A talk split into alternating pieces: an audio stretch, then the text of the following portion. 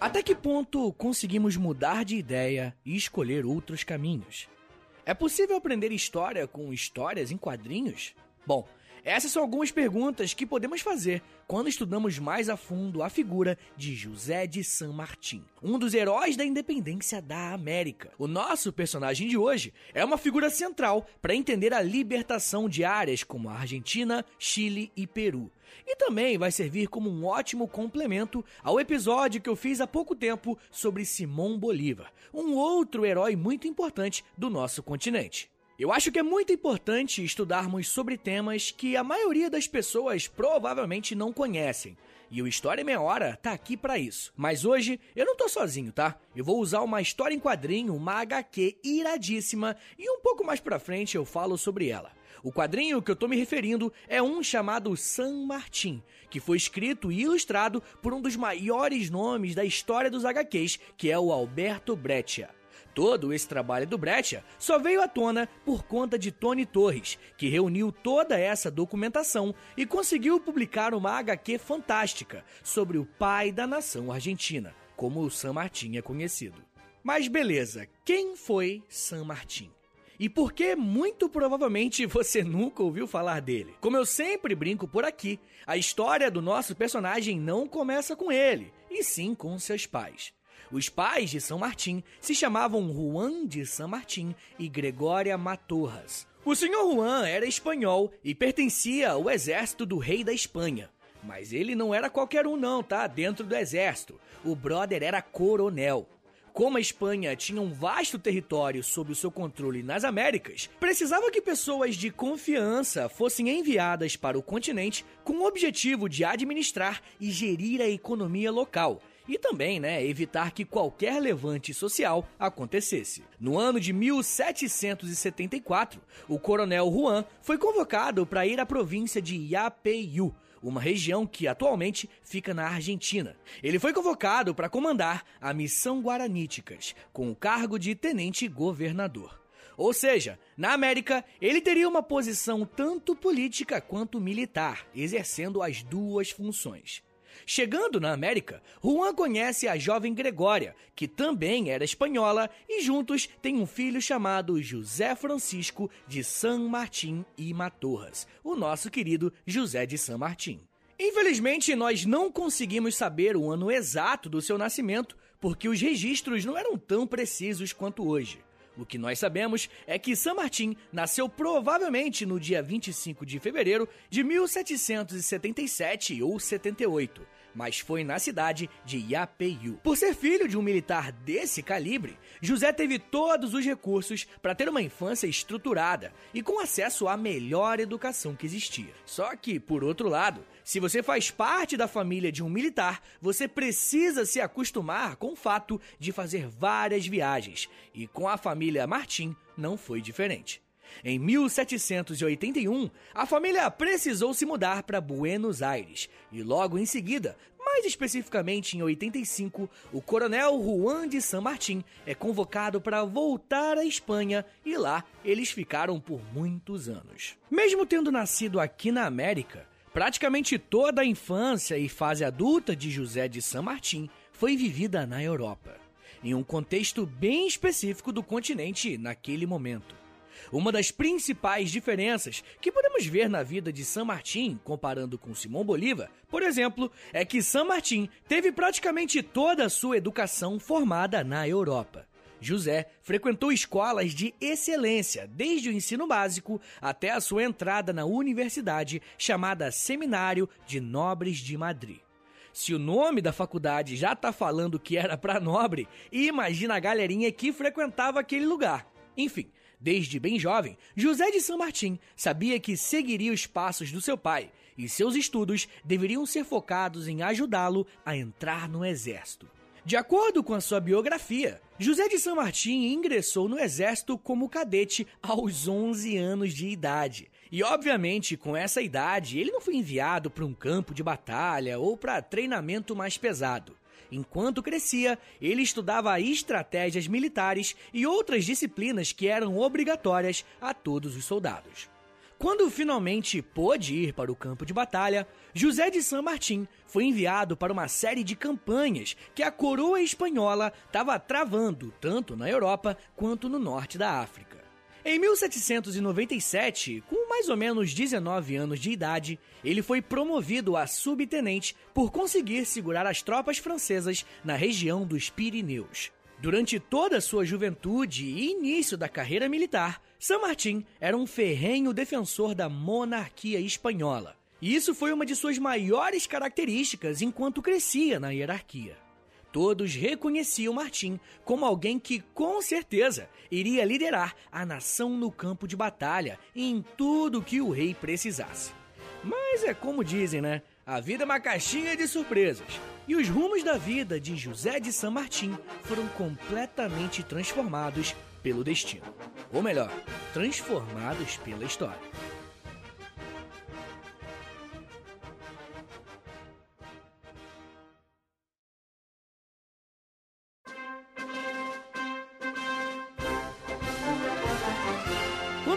A biografia de qualquer personagem, é muito importante que a gente saiba qual é o seu contexto para compreendermos um pouco mais sobre o que ele acredita e o que ele tem como valor fundamental.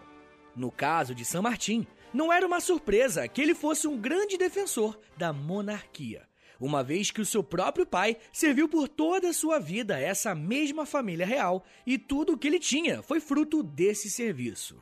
Mas como eu disse para vocês, as coisas mudaram radicalmente na vida de Martim. No ano de 1808, Napoleão consegue invadir a Espanha e coloca o seu irmão José Bonaparte no trono espanhol. Mesmo com o rei Fernando VII fora do trono espanhol, passa a existir um levante social na Espanha em defesa de sua soberania que faz o povo pegar em armas e lutar contra os franceses. Esse movimento contra a França vai ficar conhecido como a Guerra de Independência Espanhola, que vai ocorrer ainda em 1808. O curioso é que a elite política da Espanha vai organizar uma espécie de governo paralelo que funciona ao mesmo tempo que os franceses estão liderando o país de forma oficial. A chamada Junta do Governo Central, que é o nome desse governo dos espanhóis, vai tentar traçar alianças políticas enquanto se fortalece militarmente para vencer os franceses. A partir de 1808, vai se iniciar um movimento na Espanha de valorização do patriotismo e José de San Martín vai entrar de cabeça nessa luta. Inclusive, eu tô com a HQ aqui, San Martín, na minha frente, inclusive, e nessa parte da história tem uma página enorme mostrando Martim em uma batalha que ele foi um dos protagonistas pela tentativa de retomada do poder por parte da Espanha. E na moral, que página linda! Sozinha já vale um quadro com certeza. Mas enfim, gente, as ações de San Martín contra os franceses em território espanhol dão a ele um posto cada vez maior dentro da hierarquia militar da junta do governo central chegando ao cargo de tenente-coronel do exército espanhol. Conforme a luta contra os franceses avança e José de San Martín vai conhecendo exércitos de outras partes da Europa, ele passa a ter contato com pensadores iluministas e vai colocando em xeque as suas crenças de que a monarquia espanhola deve de fato ser defendida e recolocada no trono. Ao mesmo tempo que toda essa agitação acontecia na Europa, mais especificamente na Espanha, as colônias também estavam agitadas por conta da indefinição política depois da chegada do Bonaparte na Espanha. Por todo o território americano surgiram focos de revoltas populares e também de elites políticas locais, que desejavam a independência de suas províncias em relação à metrópole na região que hoje é a Argentina e também onde era a terra natal de José de San Martín, vai acontecer em 1810 o início de uma revolução onde os espanhóis começaram a ser expulsos e a administração local foi criada com um exército próprio. Na Europa, San Martín recebeu a missão de liderar um esforço de guerra contra a França no ano de 1811 mas ele não chegou a cumprir essa missão, pois pediu a sua saída do exército, porque ele estava afim mesmo de ir para Lima, capital do vice-reino do Peru, e um dos locais mais importantes para a coroa espanhola dentro das colônias. Ele conseguiu a dispensa do exército e, ao invés de ir diretamente para a América, ele passou algum tempo na Inglaterra, onde teve um contato mais aprofundado com teóricos liberais que serviram como base filosófica para as transformações que estavam acontecendo na Europa e que impactavam também a América. Em Londres, San Martín conhece políticos e militares que estavam conspirando contra a coroa espanhola em relação às colônias, incentivando a sua independência. E esse ponto aqui, gente, é muito importante e gera muita confusão. Tanto nesse episódio quanto no do Simão Bolívar, eu cheguei a falar que a Inglaterra foi um local que os políticos pró-independência foram buscar apoio. E eu digo que esse ponto é importante porque, por um lado, os ingleses ajudavam os espanhóis a derrotarem os franceses e retomarem o seu poder na Espanha. Mas, com a outra mão, incentivavam disputas nas colônias que gerassem a independência, fato que, na prática, enfraqueceria a coroa espanhola. A gente só consegue entender isso partindo do ponto de que se a França de fato conquistasse a Espanha, definitivamente, provavelmente seria uma potência maior do que já era. Por isso houve esse apoio por parte dos ingleses nessas duas frentes. E se a gente ouve essa informação mais desavisado, a gente pode acabar ficando confuso, né? Mas voltando para a história, uma das pessoas que San Martin conheceu em Londres foi o general Thomas Maitland, que tinha um projeto chamado Plano para capturar Buenos Aires e o Chile e em seguida emancipar o Peru e Quito. Pois é, o general era bom de guerra, para dar nome não era muito bom não. Mas, de qualquer forma, na Inglaterra, o San Martin também conhece um homem chamado Lord Macduff, que pertencia a uma loja maçônica e que tinha como hábito discutir e incentivar os processos de independência da América, e isso como um todo. E como curiosidade para vocês, existem historiadores renomados, como um chamado Reinhard Koselleck, que diz que essas lojas tiveram um papel central na discussão das ideias iluministas e influenciaram tanto a Revolução Francesa quanto as independências aqui no nosso continente. Se vocês quiserem um episódio sobre a história da maçonaria, deixa nos comentários da foto desse episódio aqui, tá? Eu posto lá no Instagram do História em Meia Hora, é arroba História em Meia Hora. Mas enfim, gente, com esse contato constante com esse tipo de pensamento, San Martín muda de ideia. E ao invés de ir para Lima, no Peru, ele decide voltar para a Argentina porque ele ouve boatos a respeito da revolução que tinha se iniciado no ano anterior. E tem o desejo de contribuir para a independência do que ele chamava agora do seu povo, o povo argentino. Ele sai da Inglaterra em um navio no ano de 1812 e ele tem como destino Buenos Aires. A partir desse momento, San Martín tem como objetivo político e militar se juntar aos revolucionários e libertar o seu continente de origem contra o domínio da coroa espanhola, que até pouco tempo atrás ele estava servindo. Eu ainda vou falar mais sobre a chegada de San Martín na Argentina e como ele se transformou em um herói nacional e continental. Mas me dá um minutinho aí, tá? Que daqui a pouco a gente volta e eu falo mais sobre história em quadrinhos, infiltrados, disputa de egos, estratégia política e escalada nas montanhas. Segura aí, que é um minutinho só.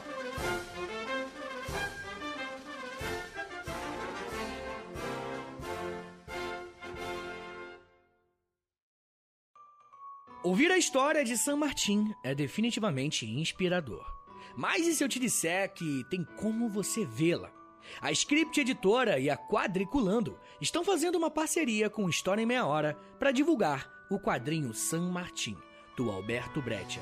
Breccia é um dos maiores nomes dos quadrinhos mundiais. O argentino é conhecido também por outras obras como Os Mitos de Cthulhu, Perramos e Informes sobre Cegos. Para saber mais sobre o quadrinho, é só clicar no link na descrição desse episódio ou procurar por San Martin na sua livraria favorita. Obrigado, Script Editora, por patrocinar esse episódio e ajudar a manter o História em Meia Hora de pé.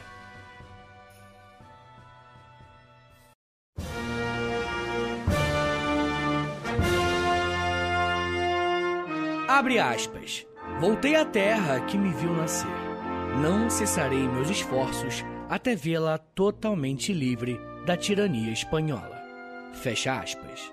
Essa é uma das frases sensacionais que constam na HQ San Martin, que eu tenho falado com vocês até agora. Mesmo sendo uma parceria de publicidade e tal, eu acho muito legal falar dessa HQ, porque não sei se você curte esse tipo de leitura, mas é muito legal você ouvir e ler um tema de história, porque assim a gente tem a oportunidade de visualizar melhor e conseguir imaginar como determinada cena aconteceu.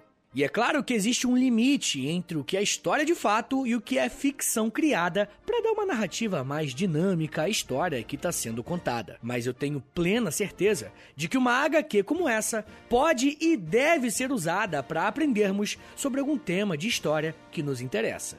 Bom, como vimos no bloco anterior, José de San Martin saiu da Inglaterra com o objetivo de integrar a junta revolucionária aqui perto na Argentina que naquele período era conhecido como Vice-Reino do Rio da Prata, que abrange o território que hoje é o Uruguai, Paraguai e a Argentina. Mas San Martín tinha um grande problema.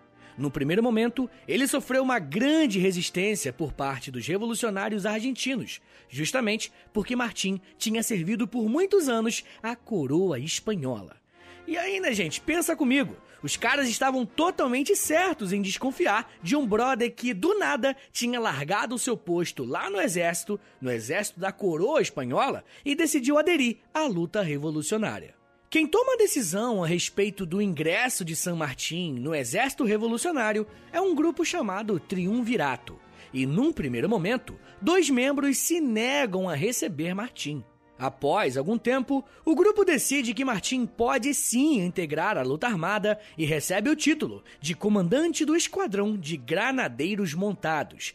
E molecada, como vamos ver mais pra frente, essa decisão foi acertada, tá? Bom, assim que assume o posto, San Martín tem a oportunidade de mostrar uma de suas maiores qualidades: ser um grande estrategista militar. Além de organizar as suas tropas, San Martín vai receber a tarefa de estruturar toda a hierarquia desse exército que estava se formando no Rio da Prata após a expulsão dos espanhóis. Também vai ser responsabilidade de San Martín desenhar até como será o uniforme do exército, contendo as cores azul e branco, que hoje inclusive fazem parte da bandeira argentina. Ou seja, na prática, Martim vai atuar basicamente como o pai do exército argentino. Mas como nem só de revoluções e batalhas vive um homem, ao final do ano de 1812, José de San Martín conhece uma jovem chamada Remédios de Escalada. E sim, esse é o nome dela realmente. Remédios de Escalada e José de San Martín vão se casar em setembro desse mesmo ano. Enquanto o casal aproveitava a sua lua de mel, uma batalha é travada entre as tropas realistas, que era o nome dado às tropas da Espanha, contra o exército revolucionário. Mesmo estando em minoria, o exército liderado pelo general Belgrano conseguiu vencer essa batalha que ficou conhecida como Sepulcro da Tirania. Assim que José de San Martín conseguiu conquistar a confiança de seus companheiros de exército e também dos políticos que estavam à frente do processo de independência do Rio da Prata, Martim conseguiu convencê-los de que para conquistar uma independência plena não seria possível expulsar os espanhóis apenas para o sul do continente, mas tinham que tirar todos os apoiadores e representantes da coroa daqui da América, caso queiram consolidar a independência de forma definitiva. Para cumprir isso, ele tinha traçado um plano que consistia em reunir suas tropas e marchar em direção ao norte, até chegar em Lima, no Peru, porque era o principal centro político da coroa. Conquistar o Peru seria um grande símbolo que mostraria a força dos que lutavam pela independência de todo o continente americano. Nós podemos ver como ele pensava esse plano em uma carta que ele escreveu para um companheiro em abril de 1814. Abre aspas. Não se congratule, meu querido amigo, em antecipação ao que posso fazer aqui. A pátria não seguirá seu caminho desse lado do norte sem uma guerra defensiva permanente. Eu já lhe contei meu segredo um exército pequeno e bem disciplinado em Mendoza para chegar ao Chile e ali acabar com os godos. Unindo forças, passaremos por mar para tomar Lima. Convença-se de que, até que estejamos sobre Lima, a guerra não terá fim. Fecha aspas. Essa carta é muito interessante porque nos mostra como, para vencer uma guerra contra uma grande metrópole, é necessário muita estratégia e muita paciência. O intervalo entre o desejo de Martim e a concretização dessa empreitada militar demorou três anos. Em primeiro lugar, San Martín foi acometido por uma doença no pulmão, que o fez ficar afastado por alguns meses da liderança de suas tropas. Quando pôde voltar ao trabalho, Martim investiu um bom tempo recrutando soldados e os treinando para iniciar as batalhas pela conquista das províncias mais ao norte. Foi apenas em 1817, acompanhado de 5 mil homens, que San Martín iniciou a viagem em direção a Lima. O primeiro destino do exército de Martim era o Chile. Naquela província, assim como em outros lugares da América, já havia sido iniciado um processo de independência e de luta local contra o governo espanhol. A chegada de San Martín e seu exército foi crucial para a vitória daqueles que queriam a independência. Martim começou a treinar as tropas locais que passaram a ser chamados de Exército dos Andes, em referência ao terreno bem complicado e perigoso que forma o Chile. A primeira batalha que Martim participou foi a Batalha de Chacabuco, em fevereiro de 1817, e o Exército dos Andes saiu vencedor. O processo de independência do Chile se arrastou por quase um ano e a Batalha de Maipú, ocorrida em abril de 1818, contou com a vitória de San Martín e decretou de uma vez por todas a derrota dos espanhóis naquele território e, consequentemente, a independência do Chile. O mais legal da história em quadrinhos que eu tô recomendando para vocês, a San Martin, é que essas cenas de batalha, cara, é muito maneiro de ver. É impressionante como é possível retratar com tantos detalhes as batalhas e as lutas que a gente está falando.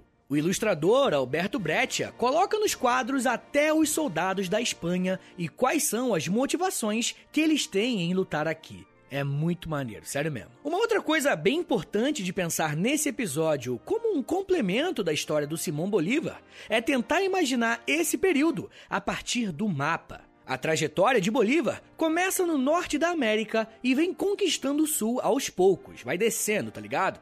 E praticamente ao mesmo tempo, José de San Martín vem do sul e vai conquistando o norte, vai subindo. Só que tem um porém aqui, tá? Simão Bolívar e San Martín têm projetos completamente diferentes para o futuro da América. Enquanto Bolívar desejava criar uma grande nação hispânica, San Martín desejava que fosse criada uma monarquia aqui na América. Então se liga, San Martín estava lutando contra a coroa espanhola, mas para ele, a melhor forma de governar esse novo continente que ficaria livre seria a partir de uma monarquia. Bom, como vocês podem imaginar, essas duas visões não iriam casar e um dos dois libertadores teria que ceder.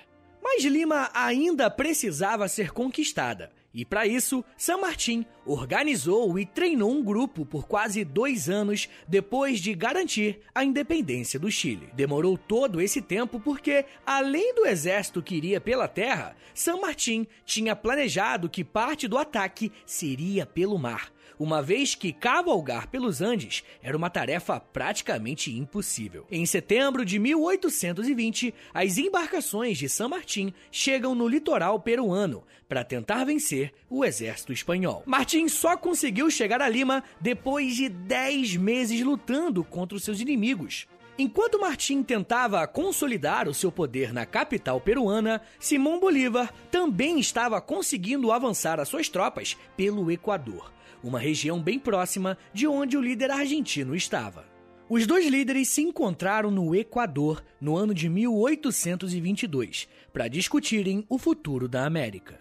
Esse foi o único encontro entre os dois e ficou conhecido como a Conferência de Guayaquil. Mas infelizmente nós não temos a menor ideia do que eles conversaram, porque esse encontro foi feito a portas fechadas. A única coisa que podemos supor é que esse encontro foi fundamental para definir qual dos projetos seriam deixados de lado. Após essa reunião, Simão Bolívar e San Martín conseguem libertar o Peru do domínio espanhol.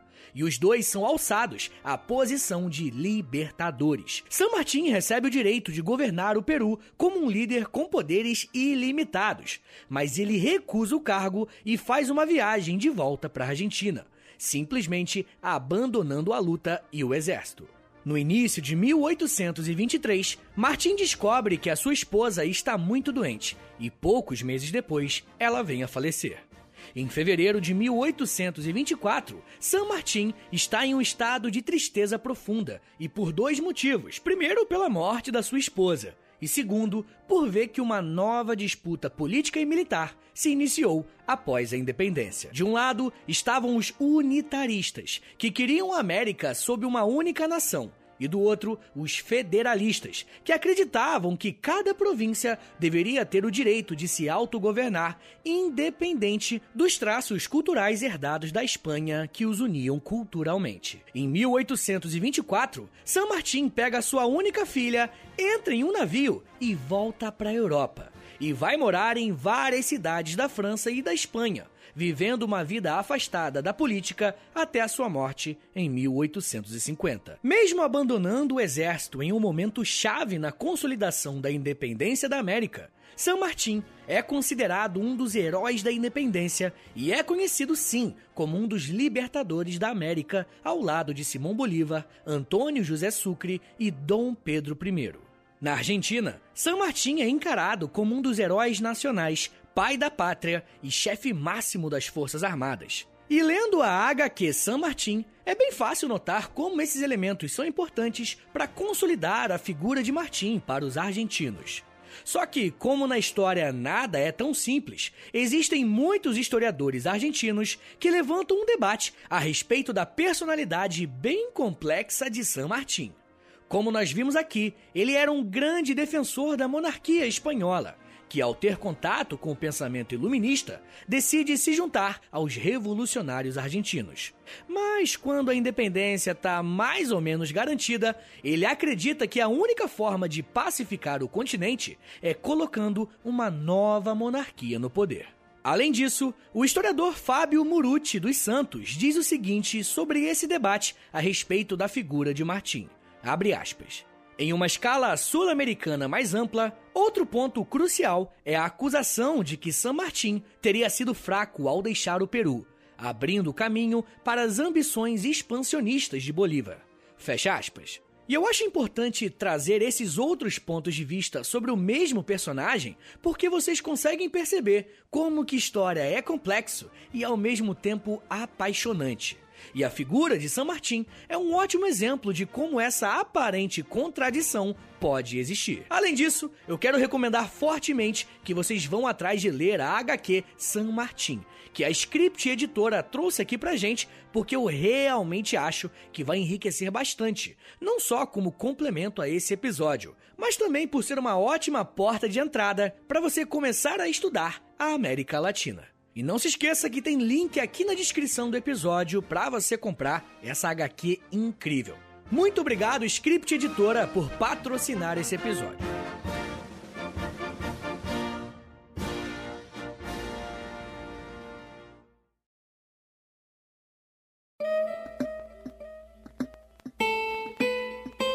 Senhores, muito obrigado por terem ouvido até aqui. Meu nome é Vitor Soares, eu sou professor de História e você acabou de ouvir o História em Meia Hora. Ó, esse episódio, ele é patrocinado, rapaziada. Tem publicidade e, pô, vocês estão ligados que não é fácil você ter uma publicidade em um podcast de história ainda, né? Podcasts educativos, eles são bem mais complexos, porque normalmente, né, o entretenimento, ele ganha muito mais espaço em publicidade e tudo mais. Então esse aqui que é educativo, sendo patrocinado pela grandíssima Script Editora, dá uma moralzinha, tá, gente? Pô, é muito legal, seria muito bom se a gente conseguisse ter mais parcerias, né? Por que não, né? Então se você clicar clicar nesse link, você comprar HQ, recomendar essa HQ, tá ligado? Curtir a página dos caras no Instagram, comentar, dar essa participada, eles com certeza vão querer voltar aqui, demorou? E ó, não é papinho, tá? Se você quiser conferir antes de comprar, dá uma olhada na internet, umas páginas, algo do tipo, a HQ é sensacional e tem tudo a ver com História Meia Hora, cara. Quem me conhece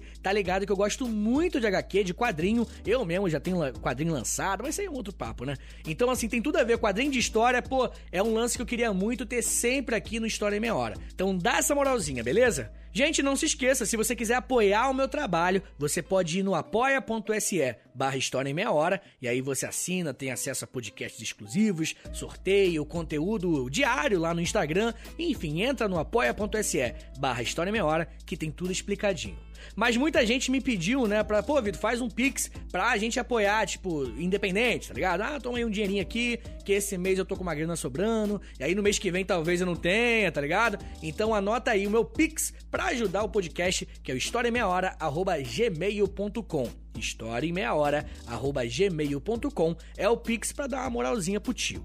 Gente, não se esqueça que eu tenho outros podcasts de história também. É o História pros Brother, que é de história e de humor também. E eu também tô fazendo um podcast pra revista Aventuras na História. É só jogar Desventuras na História, o nome do podcast, em qualquer plataforma de áudio que vai ter os episódios por lá, tá bom? É isso, gente. Me siga nas redes sociais. É arroba no Twitter e no Instagram. E segue também, né, o Instagram do podcast, que é arroba História em Meia Hora, e o Twitter também, que é arroba H30podcast. Aí quando você compartilhar, seja nos stories ou no Twitter mesmo, não se esquece de marcar lá, beleza? Pra eu dar um RTzinho, pra eu repostar né, no Instagram, enfim. É isso, gente. Muito obrigado, um beijo, até semana que vem! E valeu! Eu tô rouco pra caralho, vocês perceberam, né?